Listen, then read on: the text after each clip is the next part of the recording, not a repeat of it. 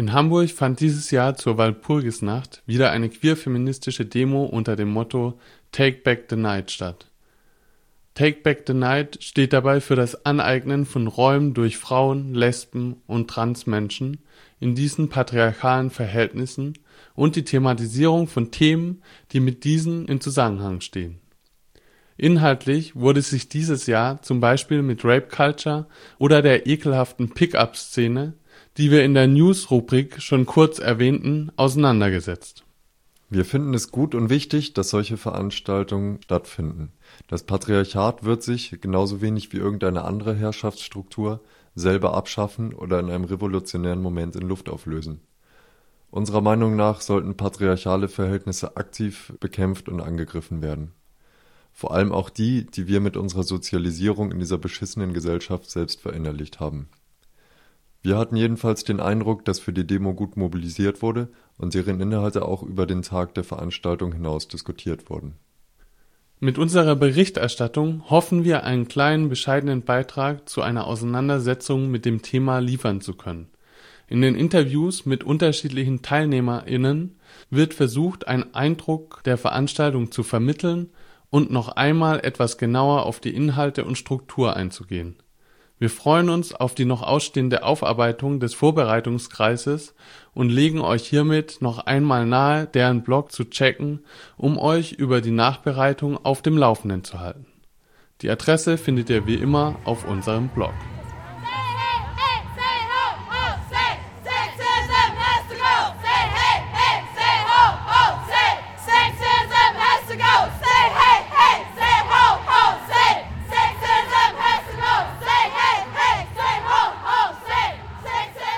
Los geht das mit einem Interview, zu dem wir zwei Teilnehmerinnen der Demo getroffen haben, die an unterschiedlichen Stellen auf der Demo waren. Wir hatten sie zu Eingangs gefragt, ob sie uns kurz noch einmal einen Überblick zu den sogenannten Hard Facts der Demo geben können, wie Teilnehmerinnenanzahl und so weiter. Ja, genau. Dieses Jahr am 30.04. gab es äh, eine Take Back the Night Demo in Hamburg. Äh, los ging es an der Roten Flora und geendet sind wir ähm, auf der Hafenstraße es waren ungefähr 700 Leute da. Wir sind über, durch die Schanze und über den Kiez gelaufen. Und ähm, ja, es hat auf, uns auf jeden Fall viel Spaß gemacht. Es war eine geschlossene Demo? Ja, genau, es war eine geschlossene Demo. Ähm, Cis-Männer frei, das heißt Menschen, die bei der Geburt das Geschlecht männlich zugeordnet bekommen haben und sich auch immer noch mit dem Geschlecht identifizieren, waren von der Demo ausgeschlossen. Alle anderen waren herzlich willkommen. Die wievielte Take Back the Night Demo war das denn in Hamburg jetzt? Das war die zweite, die ich mitbekommen habe. Mhm. Ähm, vor zwei Jahren gab es schon mal eine in Hamburg, letztes Jahr war sie in Bremen. Es gibt den Versuch, dass es in verschiedenen Städten in Norddeutschland jedes Jahr eine am 30.04. gibt. Habt ihr noch im Kopf, wie viele ähm, Teilnehmerinnen vor zwei Jahren da waren? Hat sich da was geändert? Es waren so 500 äh, Leute, also sind es mehr geworden. Ja, wie verlief denn die Demo für euch? Ähm, ja, am Anfang gab es ein paar Probleme, weil der Laut hier erstmal nicht funktioniert hat. äh, das war ein ganz schöner Stressfaktor am Anfang. Ähm, der ist dann aber doch noch gekommen und ähm, dann äh, ging es auf jeden Fall erstmal auch sehr kraftvoll los. Und es gab, in, während wir gelaufen sind, immer wieder Routenänderungen, dass, äh, die nicht so geplant waren, äh, was dann aber trotzdem relativ reibungslos ähm, geklappt hat, dann eine andere Route zu nehmen, was schon mal ganz gut war. Und äh, ja, das Ende war auch nochmal richtig schön mit dem Feuerwerk auf der Brücke. Ihr seid ja auch über den Kiez gelaufen. Ähm, in der Nacht quasi vor dem Feiertag, wo da sicher ziemlich voll war ähm, und wo eigentlich ja tendenziell eher ein ekelhaftes Publikum auch unterwegs ist. Ähm, wie war das da für euch? Oder, ähm, ja. Ähm, also es war relativ anstrengend. Wir, also kurz vor der Reeperbahn war eine Routenänderung ähm, und wir sind dann so den Hamburger Berg lang, so Reeperbahn. Und ähm, ein Auto stand auf dem Weg und am stressigsten war es eigentlich immer, als die Demo angehalten hat, weil dann die Menschen, die am Rand standen, sich am längsten damit auseinandergesetzt haben, was da eigentlich gerade passiert, weil einfach Sachen gerufen wurden oder wir Redebeiträge über den Laut Lauti hatten und ähm, Menschen dann stehen geblieben sind und geguckt haben und erst, naja, so zwischen zwei und fünf Minuten erst verstanden hatten, so worum es halt ging in dieser Demo. Und ähm, deswegen war das auf jeden Fall für die Konfliktteams, aber auch für alle Demo-Teilnehmerinnen der anstrengendste Teil, so wie ich das mitbekommen habe. Also viele haben es auch nicht mitbekommen, aber ich persönlich fand es sehr, sehr stressig. Ich musste mich mit vielen Kommentaren auseinandersetzen, die halt gekommen sind. Und ähm, einfach auch die Lautstärke. Also wenn am Rand auf dem Kiez oder auf der Rippebahn einfach eine Gruppe von Menschen stand, die es richtig scheiße fanden und die alle gebrüllt haben, haben die schon ziemlich krass laut die Stimmung dominiert. So. Deswegen ähm, fand ich das eine sehr anstrengende Route, weil es auch kurz vor Ende war. Hm. Stimmt, die Demo-Route war ja auch ziemlich lang. Ihr wart ja, ja. stundenlang auch unterwegs. Ja, es war halt auch die Idee, ein Stück weit nochmal nachts zu laufen, also auch später zu laufen. Ähm, wir hatten also auch damit schon ein Stück weit gerechnet, dass es vielleicht ein bisschen stressiger wird, dadurch, dass es später wird. Durch die Routenänderung ist das halt nochmal äh, ganz schön viel mehr geworden, was wir so auch nicht wollten. Ich persönlich habe es äh, auf dem Hamburger Berg auch als extrem stressig wahrgenommen. Ich habe allerdings auch Leute ähm, von Leuten gehört, die das gar nicht mitbekommen haben. Also es hing anscheinend wirklich sehr davon ab, wo man in der Demo war. Ähm, ja, und es ist halt dadurch, dass dann die Demo auch noch zum Stehen gekommen ist und so lange dort stand, ähm, war es einfach ähm, für manche Personen, die an Stellen standen, wo sie dem ausgeliefert war, was da so von der Seite kam, äh, ganz schön anstrengend und doof auch. Ihr hattet gerade die äh, Konfliktteams erwähnt. Ähm, wie wart ihr denn organisiert überhaupt auf der Demo? Gab es da Unterschiede zu anderen Demos, die ihr kennt? Ähm, oder irgendwelche Besonderheiten? Oder was sind diese Konfliktteams? Also erstmal ist ja eine Besonderheit, dass es eine geschlossene Demo ist und eigentlich war das Ziel, die komplette Demo mit Bannern zu umbannern. Äh, es hat nicht ganz geklappt, weil wir erfreulicherweise so viele Leute waren. Aber ähm, außerhalb dieser Banner äh, sollten Konfliktteams äh, laufen und sind auch gelaufen. An jeder Ecke ein Team. Also insgesamt äh, vier Konfliktteams. Und ähm, das waren immer drei Menschen und da ging es vor allen Dingen darum, dass die halt außerhalb dieser Banner laufen und schneller agieren können. Also wenn ähm, Menschen irgendwie negativ auf die Demo reagieren, erstmal auf die zuzugehen, äh, Flyer zu verteilen. Die hatten so ähm, Kurzflyer, in denen wirklich so in, glaube ich, drei Sätzen drauf stand, was das für eine Demo ist. Ähm, die dafür gesorgt haben, dass äh, Menschen nicht einfach in die Demo reinlaufen, indem sie vielleicht irgendwie so ein bisschen Kettenbildung gemacht haben und ein bisschen so gesagt haben, hey, ähm, vielleicht ist das hier nicht deine Demo oder wir würden gerne geschlossen weiterlaufen oder ähnliches. Ähm, und innerhalb der Demo ist halt ein Lauti-Wagen gefahren mit dem Lauti drauf und hinten ein kleiner Bus als Awareness-Bus. Ähm, und innerhalb der Demo sind auch nochmal zwei Awareness-Teams gelaufen, die halt mit einem A hinten drauf gekennzeichnet waren. Und diese Awareness-Teams waren halt dafür da, dass Menschen, die sich unwohl fühlen, ähm, sich an die Menschen wenden können. Und zum Beispiel hätten wir die begleiten können von der Demo weg, wenn die jetzt mitten auf der Reeperbahn gesagt hätten, das ist mir zu viel. Wären die ja alleine sehr aufgeschmissen gewesen oder einfach sehr vulnerabel da in einem Publikum gelaufen, dann wären wir mit denen rausgegangen oder wären mit dem woanders gelaufen oder hätten uns in den Bus gesetzt. Genau, das ist eigentlich relativ selten bei Demos, dass Awareness-Teams dabei sind. Das ist, mhm. ähm, also ich habe das jetzt nur bei der Take Back the Night erlebt. Ich äh, hatte auch keine andere Demo, bei der ich das gesehen habe. Okay, also ihr wart relativ gut vorbereitet auch auf das, was da ähm, haben. Aber wurde die Struktur denn in Anspruch genommen, zum Beispiel mit dem Bus, in den Menschen auch mitfahren konnten? Ja, also der Bus ähm, war auch schön ausgeleuchtet, da lag eine Matratze drin und da war relativ viel zu essen und zu trinken. Also es war definitiv auch angesagt, dass Menschen, die einfach gerade nicht mehr können, die eine Pause brauchen, sich da ähm, reinsetzen können, wann immer. Also die Türen waren hinten immer offen. Und das haben definitiv einige gemacht, um was zu trinken. Und nach der Reeperbahn waren tatsächlich auch ähm, ein paar Menschen, die das einfach als Schutzraum kurz brauchten. Ähm, und ähm, also ich selber habe auch mal kurz drin gesessen, einfach weil äh, ich kurz was trinken und was essen wollte und man als Konfliktteam, ich war in einem Konfliktteam, immer sehr aufmerksam ist und guckt, wo kommt Stress her und es wird einfach total anstrengend.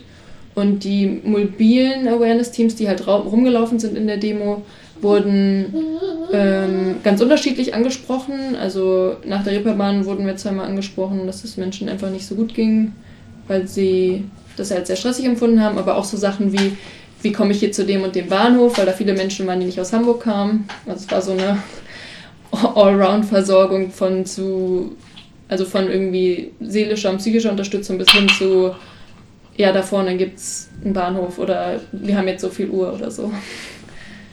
Und die Konfliktteams waren immer im Einsatz, also die ganze Zeit. Und die waren auch nachher ziemlich fertig. Also wir hatten ein kurzes Plenum. Ich kann ja auch nicht für alle Teams sprechen, ich war ja nur an einer Ecke. Aber die meisten sind einfach dann nur noch nach Hause gegangen, weil es sehr anstrengend war, auch das Gefühl zu haben, ich muss diese Demo schützen. Und das ähm, also schafft man natürlich nicht mit nur vier Konfliktteams, aber hm. da, war, da kam viel Input von außen. Auch viele Menschen, die einfach äh, mitlaufen wollten, solidarisch ähm, und das aber nicht so ganz verstanden haben, dass äh, sie vielleicht, ähm, dass es vielleicht nicht ihre Demo ist oder dass sie einfach nur mit ihren Bierflaschen hinten dran gelaufen sind und wir halt einfach gesagt haben, hey, das ist unser Konzept, hier, wir teilen es euch aus, lest es euch kurz durch, wenn ihr Bock habt mitzulaufen, dann lauft halt hier mit, also in der Demo mit, aber halt nicht irgendwie so als Rattenschwanz hinterher. Hm. Also ich hatte von Menschen gehört, dass sie das auch als ziemlich frustrierend wahrgenommen hatten auf der Demonstration, so ein Teil von der Demonstration zu sein, die die ganze Zeit von außen so einer Aggression ausgesetzt war, bepöbelt wurden und überhaupt nicht so richtig das Gefühl hatten, dann damit umgehen zu können oder agieren zu können und äh, das zu unterbinden, dass sie da von irgendwelchen Mackern, die die Demo begleiten, ähm, von außen die ganze Zeit angegangen werden. Ähm, wie habt ihr das denn wahrgenommen? Also du sagtest, du warst Teil von so einem Konfliktteam, du warst dem ja ausgesetzt. Habt ihr Ähnliches von, von anderen Frauen auch gehört? Oder was ist so im Nachhinein eure Bewertung davon? Äh, könnte da vielleicht anders mit umgegangen werden oder ähnliches? Ja, so in meinem Konfliktteam, also Gott sei Dank waren die Bullen relativ wenig präsent. Wir haben uns in unserem Konfliktteam darauf vorbereitet, wie gehen wir ähm, mit Bullen um, wie gehen wir mit stressigen Aktionen um. Und in unserem Team haben wir halt, wir waren halt irgendwie drei Menschen, die das jetzt schon häufiger gemacht haben. Und wir haben uns alle geeinigt, deeskalativ zu handeln, also vor allen Dingen abzuschirmen, ähm, Leute zu informieren ähm, oder auch einfach abzulenken, dass sie die Demo nicht stören.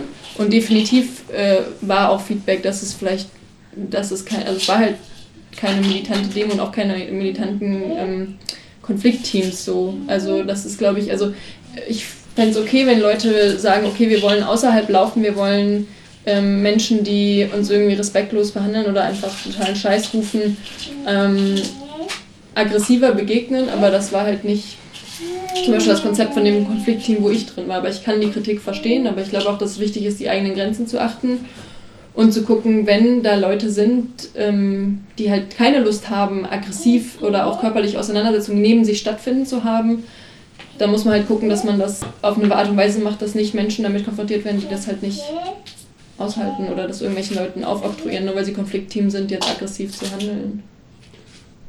Aber gab es da, es gab ja ein Plenum ähm, im Vorfeld der, der Demo am gleichen Abend. Gab es da irgendwie eine Diskussion drüber oder wurde das thematisiert da, wie als Demo gemeinsam äh, mit so einer Aggression von außen umgegangen wird oder was da das Konzept ist, dass das von möglichst vielen Menschen getragen wird? Also von der Demo selber äh, gab es nicht ähm, einen, die Tendenz zur Militanz, sondern halt durch Transbeat sich abzuschirmen, dadurch einen gewissen äh, Rahmen, auch noch einen Schutzrahmen zu schaffen und ähm, ja, durch zu versuchen, dass durch die Konfliktteams gar nicht so viel direkt an die Demo rangetragen wird. Ich kann das voll gut verstehen, dass man sich in so Momenten äh, so ein bisschen also machtlos fühlt und dass es doof ist. Ich hatte das eine sehr ähnliche Situation, wo ich dachte, okay, ich würde da jetzt gerne hingehen und irgendwas machen und nicht einfach hier stehen und das passieren lassen. Ähm, das ist, glaube ich, aber eine Planung, die Leute im Vorhinein äh, haben müssen. Also das ist, glaube ich, sehr schwierig in so einer ähm, in der Vorbereitung oder so das mit einzubeziehen oder da ähm, drauf hinzuarbeiten, weil dafür braucht es die Leute, die äh, bereit sind, so zu agieren. Und äh, die Leute, die sowas mach, so agieren wollen, ich fände es voll cool, wenn so Leute ähm, das einbringen und da ähm, dass sowas ähm, mit in die Diskussionen im Vorhinein reinkommt. Genau, also vielleicht wäre sowas ja auch auf einem, auf einem Plenum, das jetzt so an demselben Abend ist, wahrscheinlich auch ein bisschen spät, aber ich denke, das ist ja schon wahrscheinlich so eine Art, ne, zumindest, also wenn kein Konsens, dann schon so ein, alle müssen das irgendwie mittragen, wenn Menschen äh, auf eine gewisse Art und Weise agieren oder zumindest so ein okay, wenn das passiert, ist das eigentlich für alle okay oder es können alle so ein Stück weit mit umgehen, sonst fühlen sich ja auch andere Menschen wahrscheinlich wieder schlecht, auch wenn sich dann einige selbst ermächtigen. Ähm, also ich glaube, ein ganz wichtiger Aspekt, den ich immer fühle bei dieser Demo, ist halt auch dieses Empowerment in der Demo zu sein und, und Bremen letztes Jahr ähm, bin ich relativ weit vorne in den Transbis gelaufen. Also die Demo war dann noch komplett ummantelt von Transbis und fand das sehr ähm, empowernd da zu sein und halt auch diesen Schutz durch diese Transbis zu haben. Und ähm, ich glaube halt, dass es wirklich zwei Bedürfnisse sind, die da aufeinandertreten, also, also aufeinandertreffen. Weil wenn Menschen also wie du schon sagst, sich vorher formatieren und sagen, okay, wir reagieren so und so, kann es natürlich auch äh, zu krasseren Gegenwehrhandlungen kommen oder ähm, krassere Angriffe auf die Demo. Und da müssen, das müsste man halt schon irgendwie vorher kommunizieren, so, weil, ähm, weil ich auch weiß von Menschen, die ja mitgelaufen sind, dass die halt nicht so viel Bock aus, auf irgendwie ähm, körperliche Auseinandersetzung hatten oder halt totalen Stress mit dem Bullen durch spontane Routenänderungen und so. Und ich finde es eigentlich auch ganz gut, ähm, das dann vorher transparent zu machen. Ne? Wenn ich weiß, okay, diese Demo ähm, hat vor, zum Beispiel ähm, die Route zu ändern oder sehr äh, geballt auf einzelne Personen loszugehen und man muss mit krassen oder mit körperlichen Angriffen vielleicht eventuell rechnen oder die finden statt vor allem, dann müsste man das schon, also ich fände es cool als Demo-Teilnehmerin, wenn das halt transparent wäre, dann kann ich für mich entscheiden, ob ich das will. Wenn ich da einmal in den Transbis stehe und auf einmal passiert sowas, ist es ja auch ähm, ja, eine Art plötzlicher Gewalt, der ich ausgesetzt bin. So, der wir auch so waren, aber es war halt sehr viel. Es wurden auch Sachen schon auch geschmissen und Sachen gerufen, aber die Konfliktteams haben halt wenig, oder mein Konfliktteam hat zum Beispiel nicht körperlich aggressiv reagiert, sondern eher abschirmend. Habt ihr davor drüber gesprochen in der. Von uns aus war das nicht mit Teil des Konzeptes auf jeden Fall. Also für uns war klar, okay, wir wollen so sowas nicht haben wir nicht mit geplant, sowas war nicht Teil des Konzeptes, auf jeden Fall. Und also das meine ich halt auch, dass es irgendwie möglichst frühzeitig, wenn es Leute gibt, die auf sowas Bock haben, kommuniziert wird, weil dann kann man sich Szenarien überlegen, wie es möglichst cool für alle sein kann, ohne dass das halt, dass halt auch Leute teilnehmen können, die ähm, auf zu viel Militanz keine Lust haben. Also dann einfach cool, glaube ich, ähm, da möglichst frühzeitig zu versuchen, ähm, in dem Rahmen, in dem es möglich ist, ähm, einen Umgang damit zu finden. Ja. Also Konfliktteams sind ja auch außerhalb gelaufen. Ne? Also wenn jemand sagt, ich habe da Bock drauf, dann können die ja auch außerhalb der Demo laufen und da agieren. Wie war denn der Umgang von Cis-Männern auf der Demo? Ihr hattet ja schon erwähnt, dass einige Cis-Männer dann auch mitlaufen wollten oder sich drangehängt haben. Wie war das? Was für einen Umgang würdet ihr euch wünschen mit den Demos? Und äh, ja, was für einen Umgang gab es dann tatsächlich?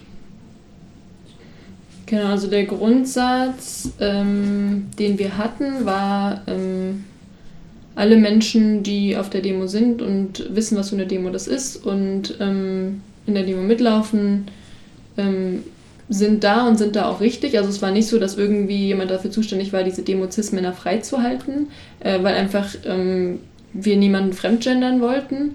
Ähm, problematisch wurde es dann, als wir losgegangen sind und wir halt geflyert haben und nicht nur die negativen Reaktionen, also da war irgendwie ganz klar, men, irgendwie Menschen haben gepöbelt und man konnte denen irgendwie sagen, okay, ähm, haltet einfach eure Klappen und lasst uns weitergehen.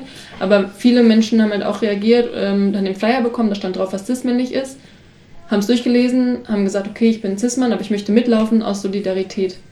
Und da haben wir gesagt, es ist total nett, dass sie solidarisch sind, aber dass es halt nicht deren Demo ist und dass äh, die Solidarität ausdrücken können, indem sie halt nicht mitlaufen. Und das wurde halt nicht immer akzeptiert. Und das war sehr schade zu sehen, weil zu sagen, wir sind solidarisch mit diesen Werten und dann nicht zu akzeptieren, dass das halt diese eine Demo im Jahr ist, die halt Cis-Männer frei ist und halt auch Cis-Männer frei, also die Erste Hilfe, die Anwältin, die Demo-Orga, das ist halt, das gibt's so bei keiner einzigen anderen Demo. Ähm, und das war schade und ein bisschen problematisch. Ja. Es gibt auch ja immer wieder die Diskussion darum, ob man die Take Back the Night Demo nicht öffnen sollte. Vorne ein FLTI-Block, hinten solidarische Cis-Männer oder auch alle, die nicht in den Block wollen. Ähm, ich persönlich bin dagegen. Ich glaube, die Demo zieht ihre Kraft auch daraus, dass alle, die an der Demo teilnehmen, direkt betroffen sind von dem, was auf der Demo thematisiert wird und das ist halt auch einfach nochmal ein Unterschied, direkt betroffen zu sein oder sich solidarisch zu zeigen. Und sich halt einmal ähm, im Jahr einen Tag zu nehmen, wo man nur mit Leuten, die direkt betroffen sind, so etwas organisiert und auf die Beine stellt, finde ich als sehr empowernd, dass das geht, dass das möglich ist und ähm, gibt mir sehr viel Kraft. Und für mich würde das aufgebrochen werden, wenn man die Demo öffnen würde. Genau, aber da gibt es, glaube ich, einfach unterschiedliche Einschätzungen zu.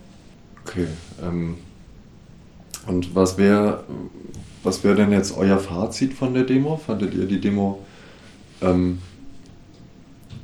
gut oder schlecht oder wie habt ihr das Ganze erlebt?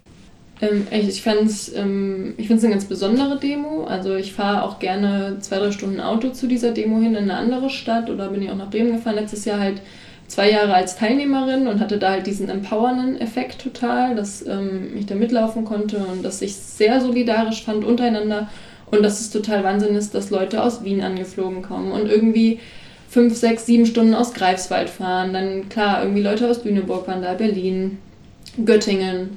Äh, eine totale Vernetzung stattfindet. Also ich mit zufällig mit Menschen ins Gespräch kam, ich mit, mich mit denen vernetzen konnte, oft auch, weil sie irgendwie feministisch und politisch arbeiten. Ähm, dieses Jahr bin ich als Konfliktteam mitgelaufen und fand es total wichtig, dass diese Demo stattfinden kann und wollte mich beteiligen.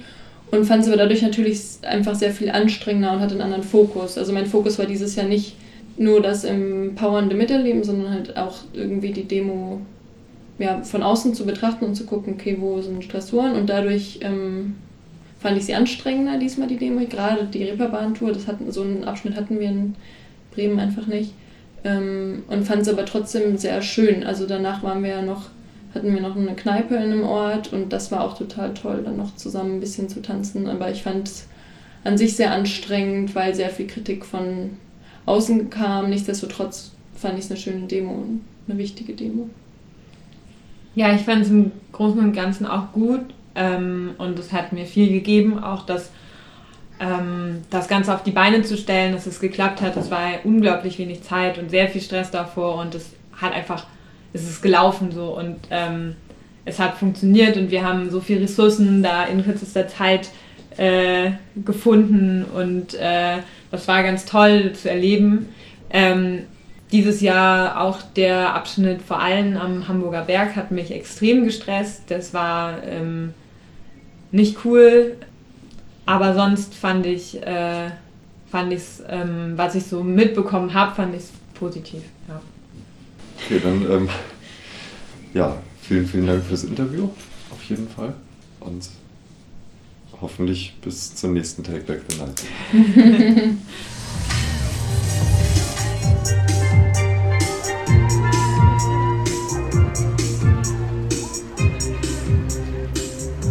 dieser Stelle spielen wir Teile aus einem Redebeitrag über Rassismus, Feminismus und Szenekritik ein.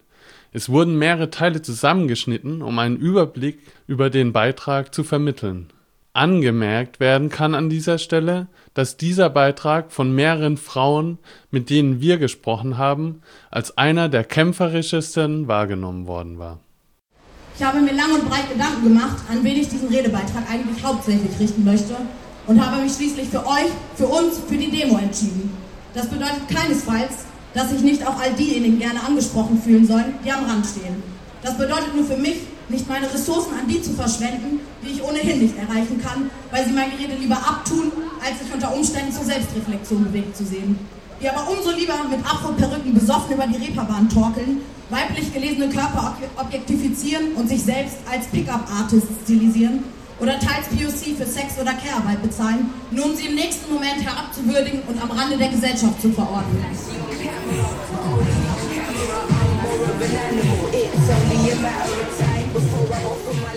Im antimuslimischen Rassismus ist das wohl gängigste Beispiel des genderspezifischen Rassismus die Kopftuchdebatte. Auch meist weiße Feministinnen entmündigen Muslime, indem sie die selbst, diesen die selbstbestimmte Wahl, sich zu verschleiern, die durchaus auch als emanzipatorischer Akt verstanden werden kann, absprechen. Muslimische Männer werden hier als Patriarchen benannt und in unserer vermeintlich gleichberechtigten Gesellschaft als ultimative Homo- und Transphobe markiert. Westliche Feministinnen stilisieren sich damit zu sogenannten BefreiungskämpferInnen der ethnisierten Opfer dieser Unterdrücker. Dabei führen sie so selbstkolonialistische Gewalt fort.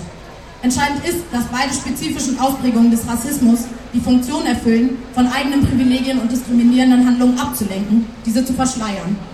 Darüber hinaus verorten sie die betroffenen Subjekte außerhalb und schließen sie somit auch aus der queerfeministischen Szene aus, als gäbe es keine homo- oder transidentifizierten oder anders als heteronormativ performende Muslimarmen.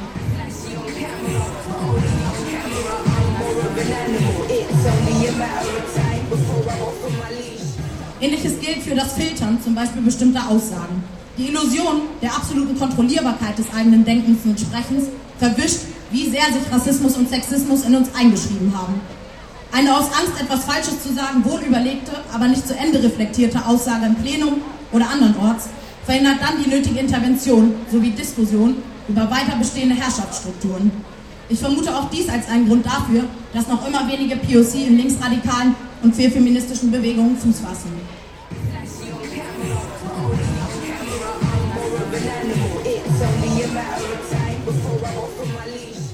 Ähnlich sieht es mit diskriminierenden Witzen aus, die sich gern auch mal sogenannte Freundinnen, Kolleginnen, Familienmitglieder etc.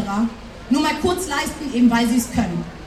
Sie halten privilegierte Machtstrukturen auch unter uns aufrecht und bieten aufgrund der vermeintlichen Harmlosigkeit wenig Angriffsfläche und im Falle rassistischer Scherze entfällt meist das Bestrafungsmoment, da sich die betroffene Person unter Weißen in der Isolation befindet.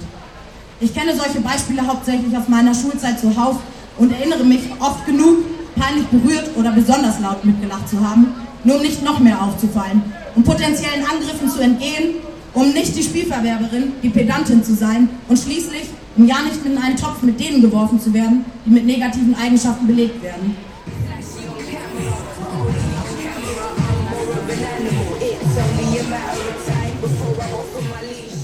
Alle haben die gleichen Rechte, auch wenn wir mit der Wahrnehmung unserer auffallen. Wir fallen also heute und hier ein, denn das ist auch unsere Straße. Also good night, White and Maca Pride, this is our night.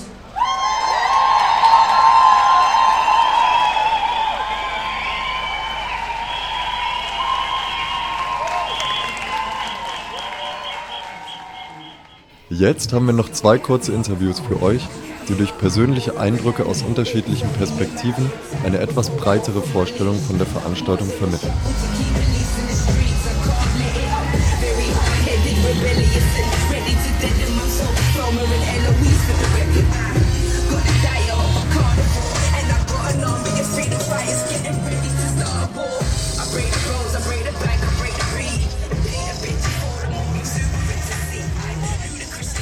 Ja, wir sprechen jetzt mit einer Aktivistin aus der Frauenbewegung der 70er Jahre und fragen einfach mal direkt drauf los. Wie hast du die Take Back the Night Demo erlebt?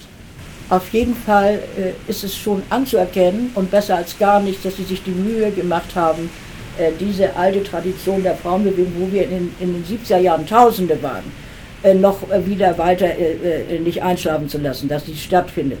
Aber was mich daran immer wieder auch bei jedem Redebeitrag letzten Endes mir aufgefallen ist, dass, es, dass sie nicht äh, kämpferisch genug sind, dass sie von Frauen reden, als ob sie selber nicht betroffen sind. Sie haben nicht diese äh, Vehemenz, diese Zorn, dass sich das was verändern muss. Das ist äh, gut, Tag Bite, Nacht, Neid, das war für uns immer eine Selbstverständlichkeit, dass wir nachts genauso rumrennen wie am Tag. Darum geht es nicht nur. Es geht darum, dass die nicht äh, dieses zornige, vehemente, kämpferische haben. Die Inhalte waren ja nicht schlecht, aber wie sie das vermittelt haben, das war so, als ob sie von Frauen aus einem anderen, äh, vom anderen Planeten redeten oder von Frauen, äh, äh, die furchtbar betroffen sind, aber sie selber gar nicht. Also sie haben keine Betroffenheit gezeigt, keine Vehemenz, nicht das Kämpferische im, im, im, im, im, Aufruf, wie sie das vermittelt haben. Inhalte waren okay, aber wie? Also da musste ja auch ein bisschen was dahinter stehen. Ne?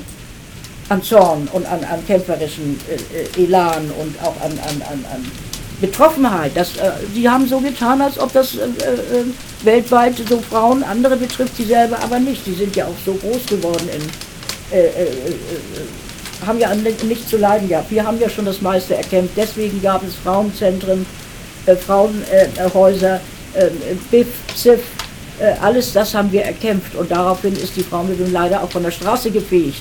Sie kriegten Gehalte, die Mieten wurden bezahlt, haben sie früher, haben wir das gesammelt.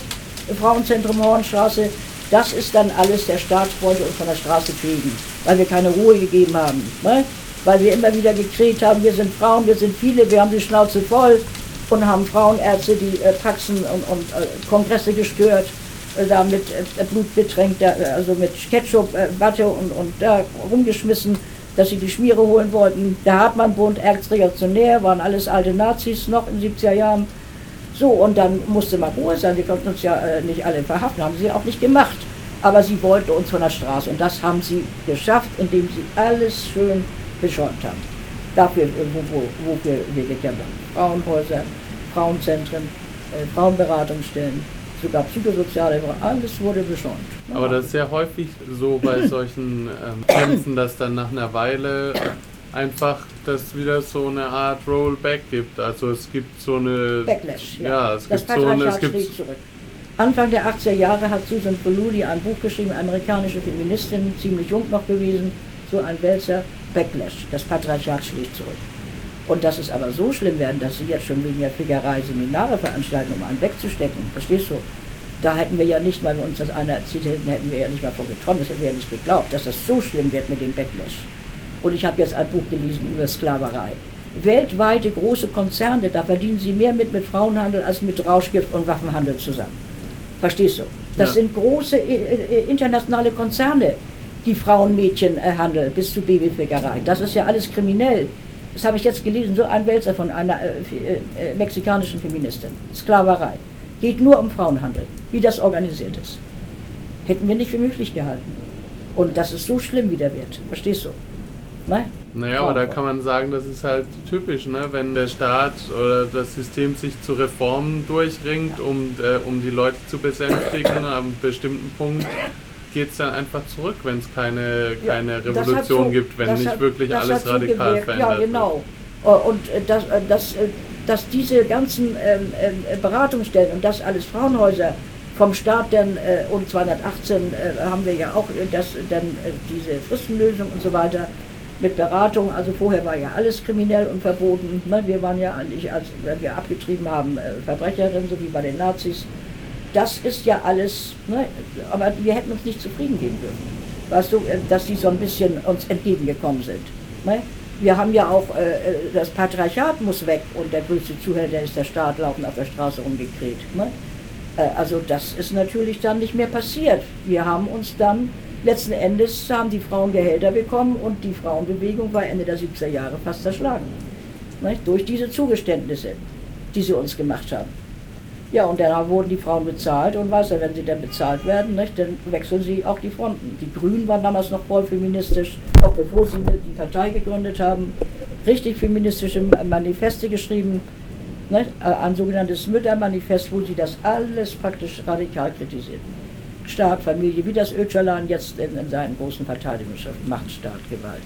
Ne? Also da, da beginnt das Elend im Privaten. Und wir haben ja auch gesagt, das Private ist politisch. Aber wir haben uns zu früh letzten Endes durch ihre Konzession, da die sie uns gemacht haben, äh, und dann ne, äh, praktisch zu Kreuze gekrochen, auf Deutsch gesagt. Ja, und was dabei jetzt rauskommt, ich meine, das ist eine andere Generation, die könnten jetzt schon äh, äh meine Enkel sein, die jetzt aktiv sind. Ne? Insofern ist das okay, aber die Betroffenheit ist nicht mehr da, die wir hatten. Verstehst du? Ne? Man fühlt nicht, wie sie reden, dass sie selbst betroffen sind. Sie sind nicht fühlend, nicht kämpferisch und nicht zornig. Ne? Ja, so, das war's dann. Ne?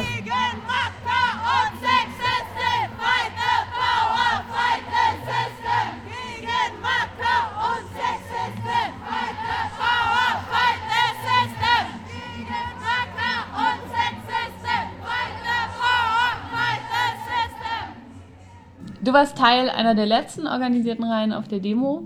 Vielleicht kannst du sagen, wie dein Eindruck von dort war oder wie du die Demo wahrgenommen hast? Äh, ja, hallo. Ähm, genau, also mir ist an der Demo sehr gut aufgefallen, dass der Organisationsgrad echt beeindruckend war. Also ich ähm, bin absolut Fan von dem Konzept geworden, organisierte letzte Reihen äh, zu stellen, ähm, weil das einfach so dieses Standardbild von hinten zerfleddert es sich ähm, ja verhindert und man eben auch nach hinten geschlossen und eben bei einer solchen Demo auch geschützt ist. Das hat mich auf jeden Fall überzeugt. Ähm, genau, dadurch, dass ich eben hinten in einer der letzten organisierten Reihen gegangen bin, ähm, ist mein Blick halt auch sehr eingeschränkt. Also ich habe die Demo die ganze Zeit von da aus wahrgenommen. Genau, und was mir dabei vor allem aufgefallen ist, ist, dass wie die Organisatorinnen das schon befürchtet hatten, es vor, wohl vor allem hinten Stress gab. Was ähm, für Stress? Es gab mhm. nämlich eine ganze Menge Stress, also vor allem pöbelnde Leute, pöbelnde Männer, eben aber nicht nur Männer, auch viele Frauen. Ähm, ja, Versuche an die Demo ran, in die Demo reinzukommen. Genau, und das eben vor allem ab der, ab der Zwischenkundgebung, Hein-Heuer-Straße, Ecke Simon von Utrecht, bis ähm, hinter St. Pauli, also bis unten, zu, also bis man dann unten an der Hafenstraße angekommen war. Und das war im Vergleich zu der Demo vor zwei Jahren ja ein ganz schön großes Stück über den Kiez und ähm, hat die Demo deshalb auch deutlich mehr geprägt. Genau, also ähm, ja, das Problem war halt so ein bisschen, es gab ja diese Konfliktteams, die organisiert waren. Ähm, dazu kann ich sagen, entweder waren es zu wenige, weil sie die ganze Zeit beschäftigt waren, oder die waren vielleicht teilweise auch nicht ganz darauf gefasst, was da ihr Job sein äh, würde. Also ich kenne auch Leute, aus die da beteiligt waren, so dass jetzt nicht nur ich rede über die, sondern ich habe auch stehe auch mit denen im Austausch. Aber also zumindest da, wo wir waren, nie, wenn Leute Konflikt gesucht haben, war das Konfliktteam da oder eins von den Konfliktteams, um mit denen diesen Konflikt auszuhandeln, was halt zu der Situation geführt hat, dass wir oft hin und her gerissen waren zwischen, bleiben wir jetzt in unserer Kette und ähm, dazu gehörte halt auch, dass direkt vor den organisierten letzten Ketten ist ja dieser Awareness-Bus gefahren mit offenen Türen. Also hätte, also jedes Mal, wenn wir uns aufgelöst haben, entstand hinter diesem Bus halt so eine Lücke, was ja auch äh, explizit nicht gewünscht war. Äh, genau, oder so lösen wir uns jetzt mal kurz auf und klären etwas am Rand, was auch passiert ist, aber was dann immer sehr chaotisch wurde. Aber manchmal war das dann halt nicht weiter zu ertragen, einfach weiter zuzugucken. Ähm, genau, also vor dem, ich sage das vor dem Hintergrund, dass ich ähm, solche feministischen Demos immer cool finde. Das für mich zumindest immer ein empowerndes Moment. Ich finde es immer richtig cool, ähm, solche Demos auf die Beine zu stellen, mitzulaufen, laut und kraftvoll präsent zu sein. Ähm, ja, aber also gerade dadurch, dass bei der Demo in diesem Jahr die Strecke über den Kiez so lang war, ähm, hat leider auch der Eindruck ziemlich viel Raum eingenommen, dass es halt sehr frustrierend ist, wenn man durch die Straßen läuft und skandiert, Macker haben halt nichts zu lachen und man wird die ganze Zeit ausgelacht und guckt nur zu. Also man fühlt sich dann doch, das schlägt dann halt so um, man fühlt sich halt auf einmal doch wieder sehr machtlos und ähm, ja, das ist halt, irgendwann wird's dann auch zur Farce, wenn man halt die ganze Zeit so den Dicken markiert und sich dann aber alles gefallen lässt. Ich glaube, vielleicht das zum Abschluss. Das Problem war, dass das eine sehr konfrontative Demo war mit einem deeskalativen Konzept. Das wirft halt solche Probleme auf. Was nicht unbedingt heißt, dass hätte man, hätten wir ein eskalativeres Konzept gefahren, alles viel besser gewesen wäre. dann hätte, hätten wir vielleicht auf der Reeperbahn auch mies auf die Fresse gekriegt. Mhm. Das, ne, insofern heißt es jetzt nicht unbedingt, das wäre dann besser gewesen. Nur ich glaube, da liegt so ein bisschen die Krux des Problems. Ja, aber es ist dann schon auch die Frage, geht man dann nicht über den Kiez oder organisiert man sich einfach anders oder so, ne? Mm, ja. Also, weil eigentlich habe ich auch gedacht, es ist ja cool, wenn es so eine Demo gibt und wenn sie irgendwie kraftvoll geht, aber ist dann halt die Frage, ob man dann irgendwie jeder einzelne oder jeder einzelne Teilnehmer in sich dann irgendwie anders organisiert und auf andere Sachen einstellt oder es halt mehr Teams gibt, die sich dann halt vorbereiten. Ja, ja das kann ich halt auch nicht ähm, so eindeutig auflösen in eine Richtung. Mhm. Also ja. nur noch da zu demonstrieren, wo es halt eh niemanden stört. Ähm, dann kann man das halt auch lassen, weil das ist nicht Sinn und Zweck dessen. Also ob ich jetzt in meinem kleinen Kämmerlein zu Hause irgendwie äh, vor mich hin feministisch bin, das interessiert halt irgendwie keinen Quark. Ähm, genau, aber man muss halt damit rechnen, dass wenn man provoziert, zu Recht provoziert, ich meine das jetzt nicht negativ konnotiert, ähm, dass man sich halt entweder auch zur Wehr setzen können muss oder ja, halt diese Lücke klafft, die halt bei einigen Leuten mehr, einigen Leuten weniger ganz gegenteilige Erfahrungen ähm, bereitet als Empowerment. Ja. Ja, cool. Vielen Dank für deinen Eindruck. Gerne.